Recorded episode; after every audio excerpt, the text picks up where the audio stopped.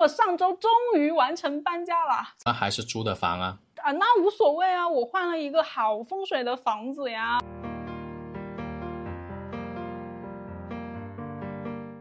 就一般人都不会这样子要求，通常都是采光要好，能看到水，一望无际。结果来了一个说我要密密麻麻。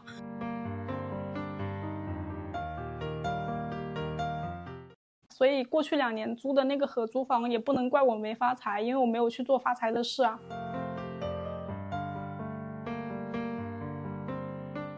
Hello，你好呀，欢迎收听《玄门有你科学搞玄》，这里是伊曼。我是十三，我上周终于完成搬家了那还是租的房啊？啊，那无所谓啊，我换了一个好风水的房子呀。沈老师，我跟你说，录这期节目来聊一聊关于打工人租房这件事情啊，然后顺便呢。以本期节目为证了，看看我一年之后这个房子到期之后我会有哪些改变，真的可以说是完美的将我自己学到的东西都应用到了我自己身上了。风水师的第一要务就是把自己先搞好，对不对？嗯，我们每一期都在玩这个时间胶囊的游戏，好吗？那你刚才说住了一段时间啊，因为你也是几月啊？七月底的时候搬过去了，对不对？快两周嘛。快两周了哈，那住了半个月之后的话，你现在有什么感受吗？先不说搞全这件事情了，就是从个人的舒适度体验来说，我觉得是简直没法比的。我再也不用一打开门就看见我室友的鞋子和鞋柜，也不用在洗澡的时候看着被头发堵住的地漏，我又不想去搞，但我又不得不搞，这种洁癖就很难受。还有就是晚上煮面的时候，我想煮我就去煮，因为我自己的厨房洗手池它绝对不会有没有洗的昨天的碗筷在里面，那个东西我真的是忍不了。在我自己的租的这一个房子里面，我可以控制我房子里面的所有一切，就是你的领域对吗？很舒服，你知道吗？拖个地、擦个桌子，你是什么样的，过了两天就还是什么样子，就听上去很孤独诶。很孤独吗？哇，很爽啊！只是看到你这么嚣张的样子，心里面非常的替你开心啊！租到了一个自己想喜欢的房子。其实当时你找这个房也是问过我一些情况嘛。然后呢，当时看到你的，我记得是看到你家那个阳台对出去的外局情况的话，我我说的第一句好像是个明堂光鬼林立，那肯定就是会有特别高要求的一个情况。那你。换了这个房子之后的话，工作上或者你的生活环境里面一定会遇到很多对你要求越来越严格的人。其次，第二个的话是看到整个外局它虽然聚拢，但是呢，它的沙体一个情况呢是有一个出差奔波劳累的象意的。我当时还很好奇，我说。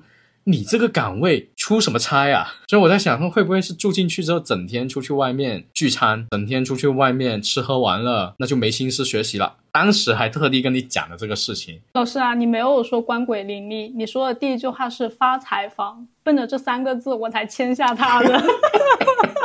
不是发财房的那个判断，是因为用了其他的手段嘛，对吧？他不是只是简单的看那个外局。你说这个高要求啊，住进来的第一天，那天就发生了两件事情。一件事情是我日常工作上面的事情，就是我以前一直都是这么干，领导也没有说什么。但是在那一天，突然间领导敲了敲我的桌子，跟我说这件事情你要如何如何如何，就是诶，那个标准突然来了。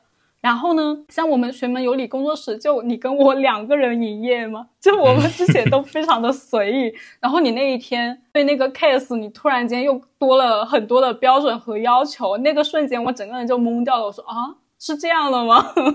哎，不过说实在话，我当时是我跟你聊天的时候，或者你当时问我那些问题的时候呢，我是突然间有那种要求想讲出来，其实以前都有了。不过以前一直藏在心底里面，就没把这个话说出口，因为毕竟想着说你要去做后期，我不敢得罪你。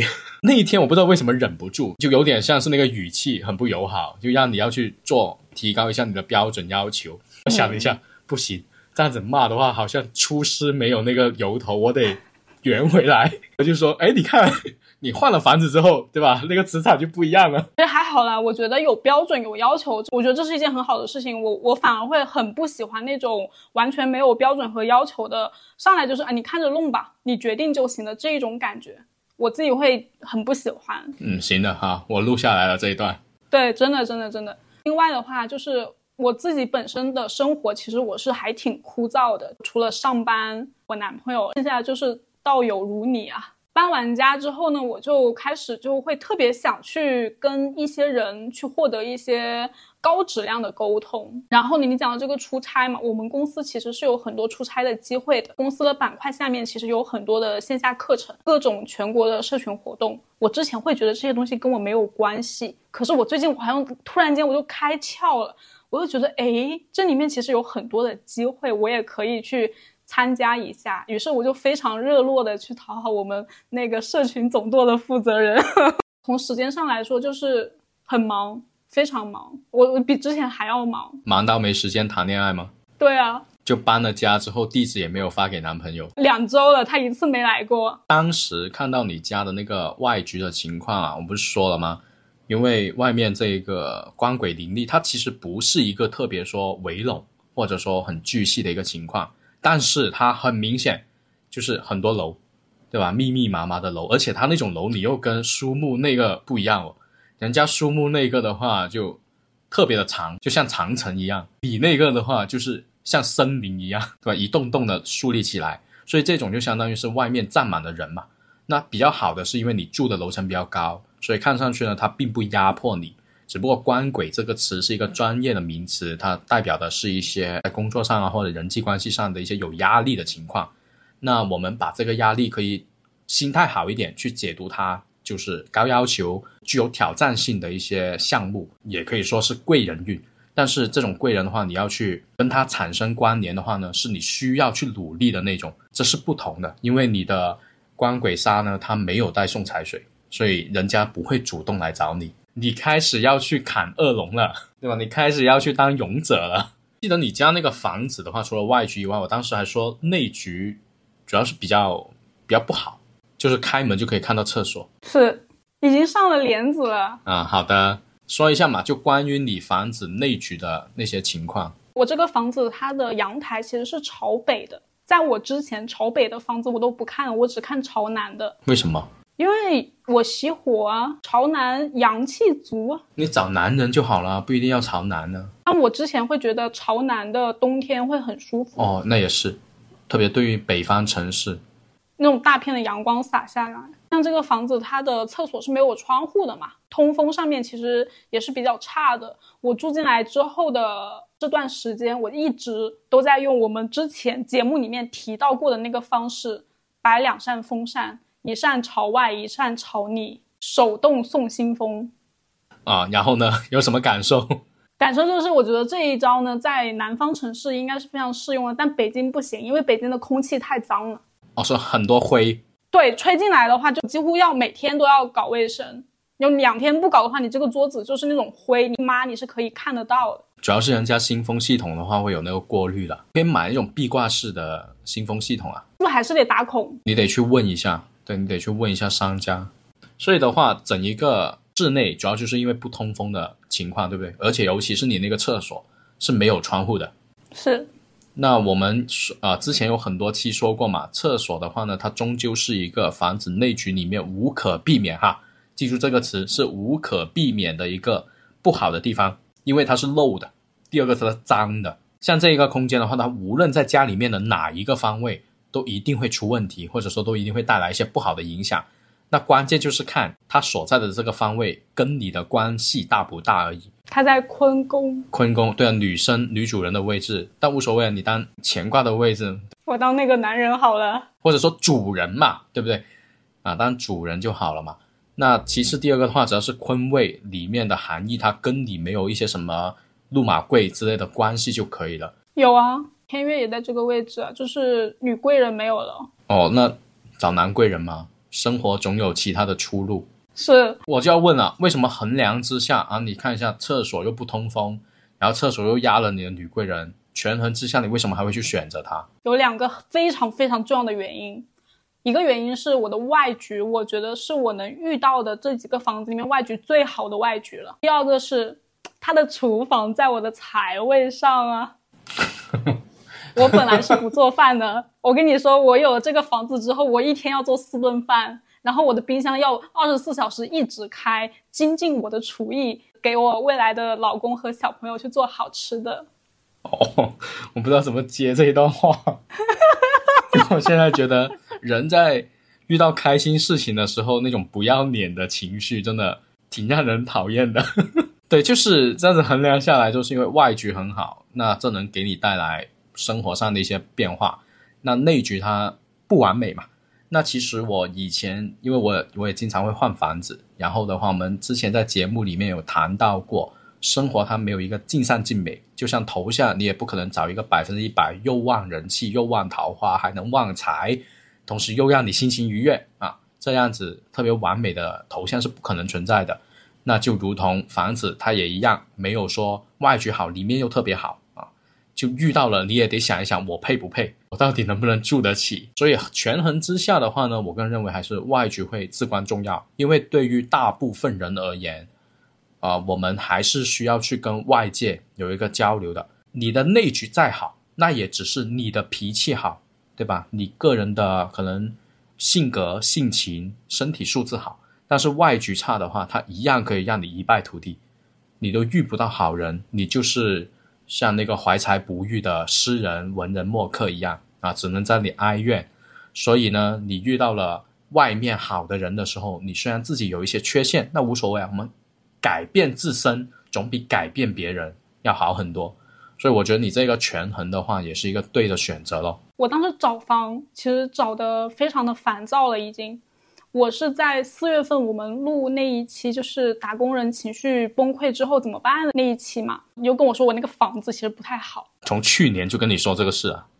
啊，是是是，四月份的时候才下定决心说我要赶紧搬。然后从那个时候呢，我就有开始去看嘛，但是我一直都没有看到好的房子。我们六月份开房屋风水小课那段时间，其实我们有讨论很多的好房子的特质嘛。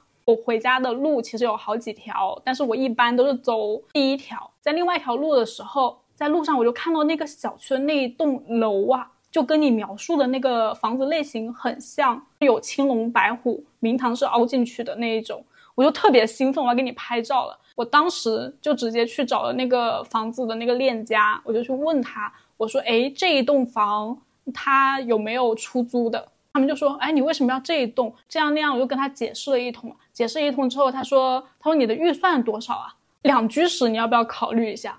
我说：“是这一栋楼的吗？”他说：“嗯，不是的，是另一栋楼的，但是它采光会更好。”我说：“那不行，我就要这一栋楼的。”然后他说：“行，我再给你琢磨琢磨。”后来他就再也没有联系过我了。对，因为你的要求太多了。特别尴尬。我其实还找过别的其他的中介，他们会问我说：“你的预算多少啊？你的这个要求是什么啊？”说我没有别的要求，我只有一个，就是我的这个房子的阳台望出去，我需要密密麻麻的房子，我就惊呆了。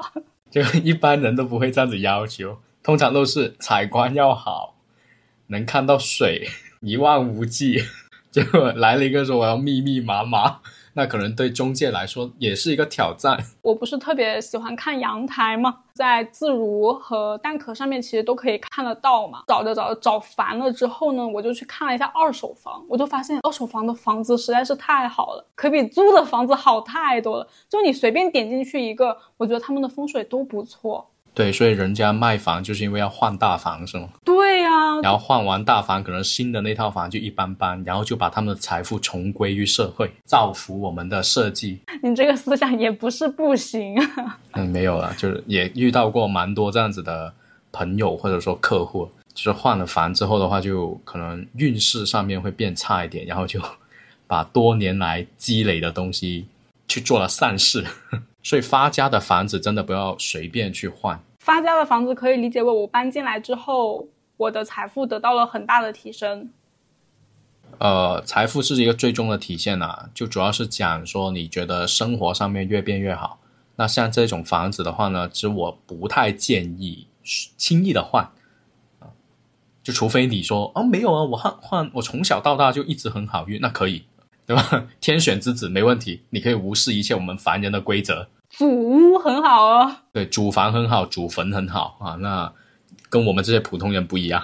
在整一个租房的过程里面的话呢，你会有很多的呃思考啊，或者遇到很多的艰难，对不对？就像你刚才专门提到的，找了好几家，其实要不就中介不理你，要不就是不好，那个根本就遇不到好的房子。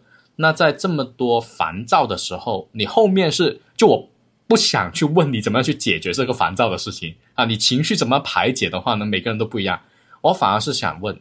怎么样去解决，或者说有一个更高效的方式方法去找房子吗？因为我确实很看重风水这件事情，我学这个，所以我相信这个，所以我就是去想要去找到一个好的房子。那像中介，他既然不理我，我也不可能只把想法挂在他们的身上嘛。那我就自己找了，住了蛮多年的这个自如了。我之前自如下单都是。在网上看到这个房子 OK，我就直接下单了，我都没有去现场看过的。当然，这个方式最后就证明我踩坑了嘛。我上一个房子住了两年，然后我住进去，他又开始在建房子，一建建两年，就是一直在施工的那种，好可怕。所以我这一次选房的话，就是排在第一的，就是我风水上的要求，就是这个房子最好是。一室一厅，它是一个正方形、周正的、没有缺角的房子。然后呢，我的厕所是绝对绝对不能压在我的生肖位上面的。的话，我的厨房最好是在财位了。还有一个非常重要的就是阳台的外局一定要好，就是可能外局好这个事情是摆在第一位的。如果说外局不好的话，我可能都点不进去去看它的那个户型图。在预算上面的话，我的预算就放的会比较高。因为我觉得这种房子它确实是很难找得到，如果找到了，我就我就一定是会拿下的，所以说会比之前的房子翻了两倍的样子吧。另外的话，就是在地理位置上呢，最好是离我公司近，越近越好。我工作的这几年，我其实从来没有去体验过通勤早高峰的这种困扰的，我都是开着我的小滑板车。那现在有没有小滑板车？没有早高峰的。嗯，好吧，因为从你刚才整一个的。呃，思路方法下来的话，我们会发现，我觉得现在找房子比之前要方便的多了，因为有很多的一些租房的 A P P 上面的话呢，现在是有 V R 的那个效那个现现场效果的，就你直接就可以点击去看到那个阳台的外局好不好？关于户型呢，就更更方便了，因为本身这个 A P P 上面的话，它是有房子的户型跟方位的，就它已经给我们省略了很多很多的麻烦事。我们可以直接通过这些手段的话呢，筛选一下看上去有可能好的房子，再去现场看。为什么要去现场？主要是第一个肉眼所见嘛，啊，会更加的好一些。然后去现场的话是有两个点，我觉得是最重要的。第一个就是你要去现场感受光线还有通风的效果。有一些视频或效果图，他们会有滤镜，然后呢，他们拍的时候也会专门挑一些比较好的角度，然后就会对你造成一定的。那个那个误导，特别是一些不好的角落，他们就不拍。结果你去现场看或者住进去，你才发现。其次，第二个的话呢，有这是以前的节目没有提到过的话，就是去到这个房子里面的时候，要看一下它装修的那个新旧程度。它的装修越旧的话，就相当于被用过的东西，对不对？被用过的东西，它天然就自带阴气。因为阴阳这个概念，有很多人可能只是把它简单的理解为说，阳就是光亮，阴就是阴暗，阳就是干爽，阴就是潮湿等等的。但阳它不可以是崭新吗？阴它不可以是破旧吗？所以同样的，那一个房子如果阴气很重的话，终究是不舒服的嘛。所以为什么一套房住的时间长了之后，我还是要建议各位，十年以上的房子，大概率去翻新一下。因为阴气太重的话，就相当于内局就会变不好。十年为一期，你就可以重新的把整个房子翻新。有预算的话，哈，当然是整个房子翻新；没预算的话，干嘛呢？最简单的，把家具换一套，然后再把墙体刷一遍。因为在我多年的装修从业经验里面来讲的话，只要你把墙重新刷一遍，你都会觉得这个房子焕然一新。其次的话呢，在我们。判断整一个房子是否是需要租的时候呢，能遇到好的风水，再搭配上好的地理位置、环境等等的，那当然是好的了。那如果换了一个很好的房子，结果你的通勤要花三个小时，像这种房的话，我是不建议大家去选的，因为这是本末倒置的一个情况。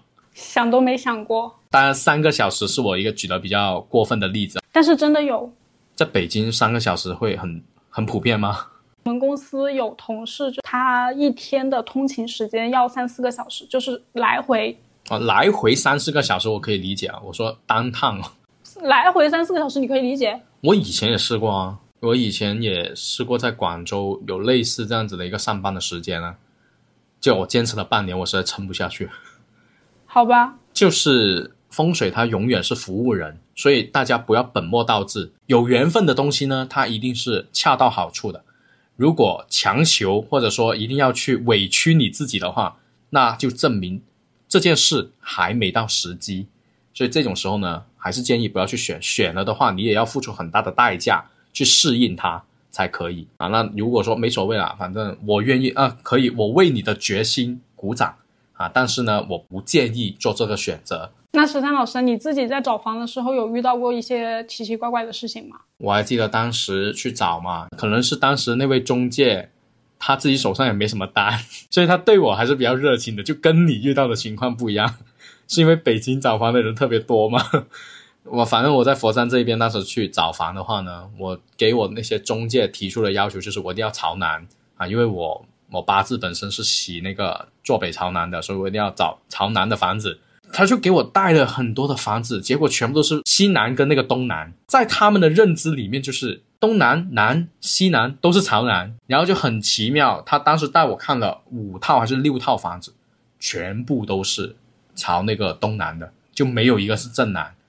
然后我就觉得那不是一个好的时机。五次啊，就是你连续两周找他，他都带你去找了这种很类似的房子的时候，其实一方面。从玄学上面来说的话，我就觉得这件事情不靠谱，这个时机未到。那从现实生活去讲的话，就是这个人呢，可能跟我之间没有什么缘分，他的手上的货源满足不了我，那我就应该要换一个人了，就不要在他身上浪费时间。这是我找房的一些经验。那对于很多的小伙伴而言，可能听完我们的这么多期节目啊，多多少少心里面都会有一些想换房的冲动。那我也希望大家能够感受一下嘛，对不对？反正周末没什么事情，约个三五好友去看一下房子，给自己一个别致的周末体验。我不知道大家看房的时候是一种什么样的情况。我其实我看房没有去在实地有太多的奔波，我都是在网上疯狂奔波。那个时候就是我马上房子要到期了，可是呢我还是没有找到我的好房子。那一天不是跟你讲说我说外面下雨了，但是我说了我今天我要去白云观，但我后来我还是去了。刚好那一天我到了之后，我才发现是戊子日，是不能够上香的。我去那天的话，其实就是给中元节的法事，就是我爷爷去上那个法事的香油钱。然后去完之后呢，我就都叩拜了一遍嘛，我就回家了。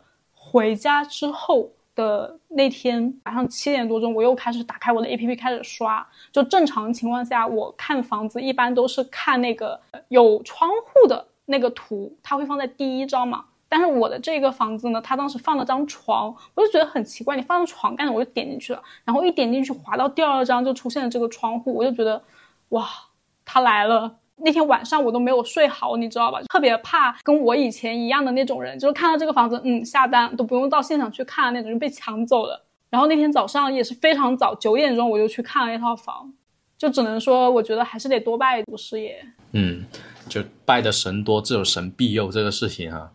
呃，有很多人可能拜一两次感觉没什么用，那就不拜了。就可能在那么多的呃一些奇奇怪怪的，或者说云里雾里的一些玄学的操作里面哈，我唯一真的建议各位要去做的，就是拜神这个事情而已。啊，天香油钱那是随意的事哈，但是拜神是一定要去拜。我大家会发现，我在节目或者说在群里面，我从来没有提倡过各位要去做什么法事，啊，要去做什么一些花钱的操作的东西，对吧？买一些什么样的首饰啊、改运啊等等的，我从来没有去推荐各位干这个事情。我唯一推荐过的就是你们一定要拜神，一定要孝敬祖先，啊，一定要去给祭拜先人啊，或者祭拜你们当地一些比较灵的那些庙宇，是因为。在我看来，这个东西呢，它确实有用，而且成本比较低，它只是耗费了我们的时间成本啊，它并没有浪费你太多的经济上面的负担嘛。是我有一个师兄呢，在跟我学习的过程当中，他经常说过一句话，他说到达了他这个年纪的时候，他深深的感受到的一点就是，一个人的成功啊，真的跟他的能力关系不太大。所有人的荣誉或者成功的这一个局面的话，都是源于祖先的福印，还有他的运势的好坏而已啊！我不知道他到底经历了什么，会有这样子的这么的一个言论观点哈。但是我不妨碍讲出来，可以大家去探讨一下哈。那觉得好的话或者认可的话，你可以说一下你的观点；那不认可，你也可以说一下你的观点。然后呢，跟你刚才讲完下来的话，那找到这个房你有没有去还愿？有啊，那个周末我就去了，然后那个周末阳光非常好，钱没带够啊，没带够钱。对，就是那个店呐，那个店还蛮多的，都少带了一张。哦，好吧，那之后下次补就是了嘛。特别巧合，我又遇到了那个道长哥哥。年轻人啊，不要这样子，交个朋友吗？阳光那个事的时候，我突然想起一个事情。你当时问我说这套房好不好？我不是还用了奇门帮你去看吗？对吧？然后叫了你一个搬家的那个时间段。其实当时你说北京下雨已经下了很长的时间，那我当时没跟你说的一句话是什么呢？只要奇门盘上面显示好的东西，你就不用担心有什么样的坏事会发生。牛掰！所以当时是不是选了那个房子？搬家的那一天啊，还是那两天，我忘了。那两天只有那两天放晴了。对，就是那两天，刚刚好就在那个符号下面。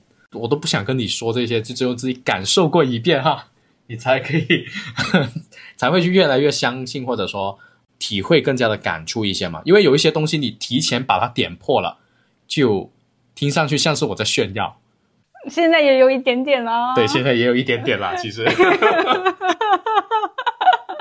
然后我之前不是一直都是合租嘛，最近其实也有挺多听友过来问合租房的这个风水的问题，想听听看老师你对合租房风水这件事情的看法。其实我觉得合租房它一样有风水，我们不是也在群里面偶尔会有讨论的吗？办公室，我们那个工位啊，我们那个工作的那个桌子有没有风水啊？那也有啊，对不对？你哪怕是。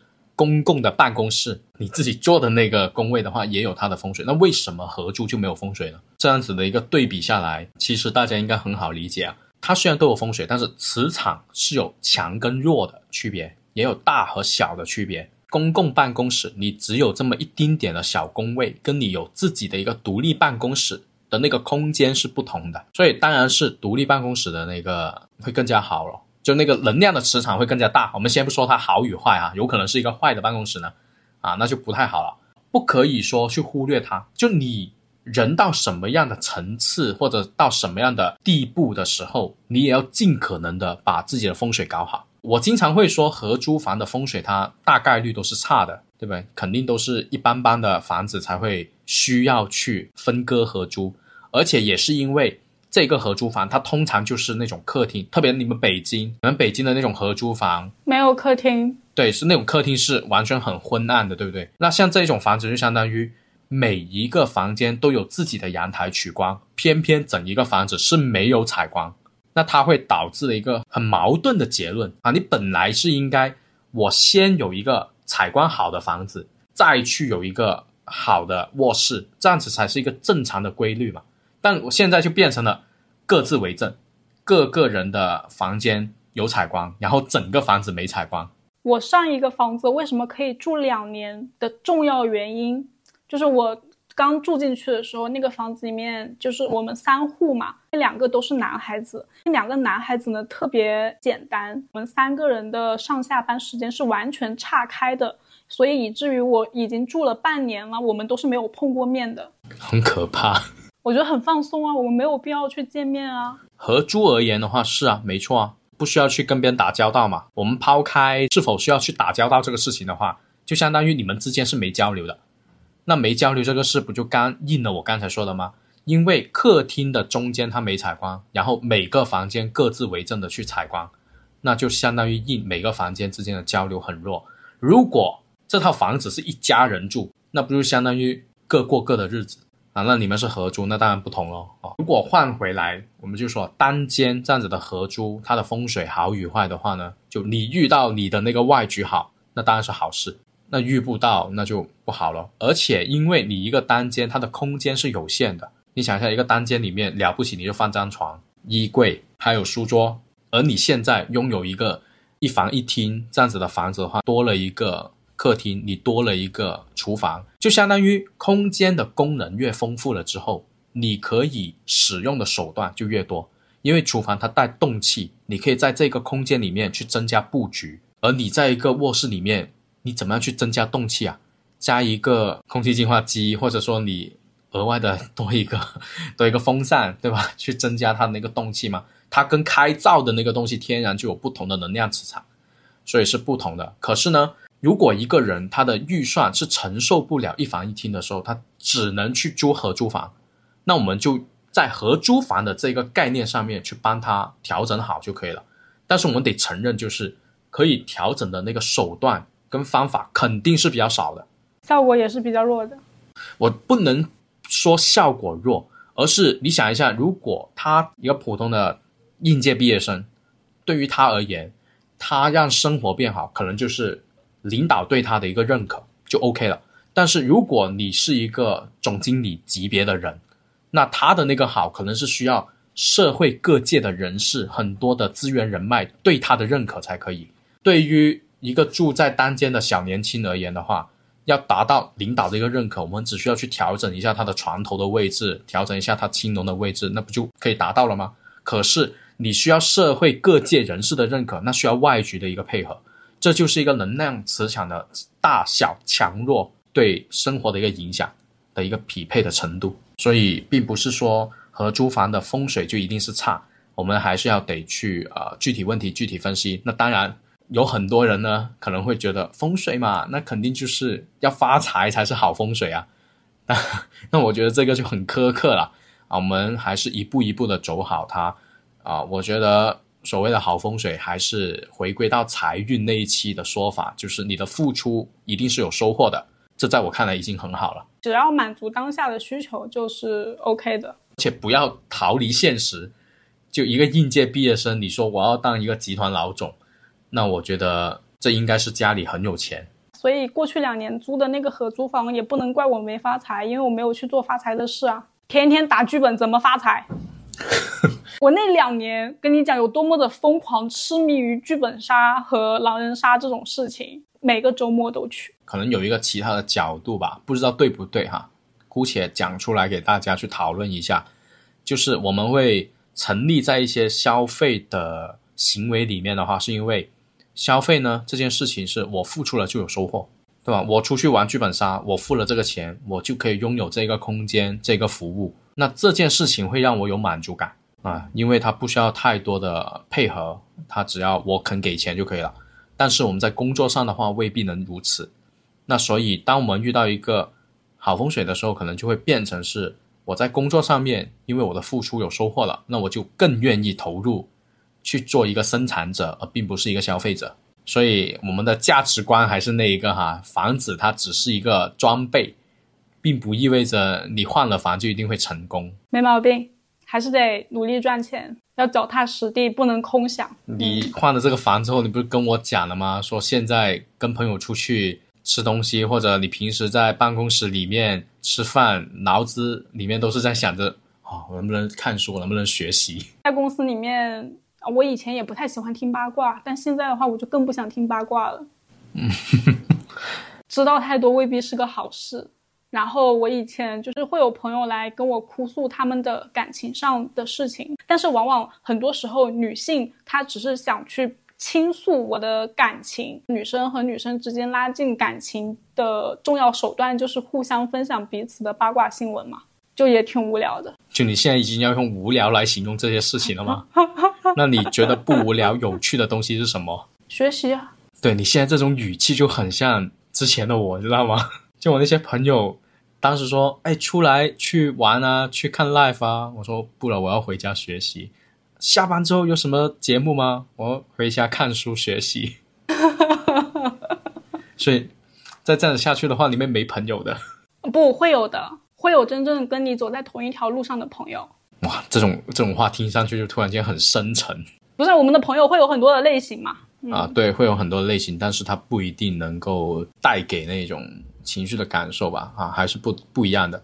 反正呢，我们聊了这么长的一个时间啊，这一期呢也是时间胶囊嘛，对不对？半年或者一年之后的话，我们就来一起见证一下阿曼到底是变得更加的好了，还是没有？还是 OK？没有？还是就这么倔强吗？就这么坚定吗？对，没有？还是你要相信自己的技法。那我就把这一个当成是节目嘉宾。那我们当时不是会经常问嘉宾的一些问题嘛？就是一年之后你到底是想变成什么样？来，你也可以回答一下这个问题。重点还是工作上可以更顺心、更丝滑的。把这个事情给它推进进去，可以结识到更多的行业大佬，能够链接到更多的有结果的人，在他们去分享他们的成功经验的同时，我也可以给他们带来更多的价值，从而能够升职加薪吧。那你看看我们评论区聊些什么呢？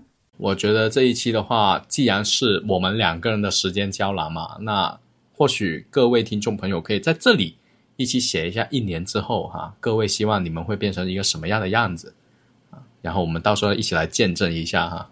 其次第二个的话呢，就是如果近期有想换房子的听众朋友，也可以在评论区留言啊，说出你们的一些疑虑啊，我们会在过程当中去抽取一些有缘人，然后呢提供一些找房子的建议还有意见。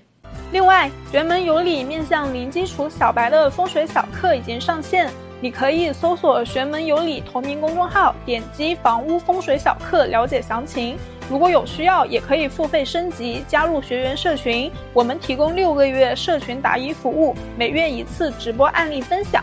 本次发财房子将会出现在八月社群的案例中哦，欢迎你来和我们贴贴，也欢迎你加入我们的听友群，我们将会在群内不定期分享开运小贴士，讨论风水、八字、紫微斗数、面相相关的小知识。哎呀，那我们今天就到这里啦，拜拜。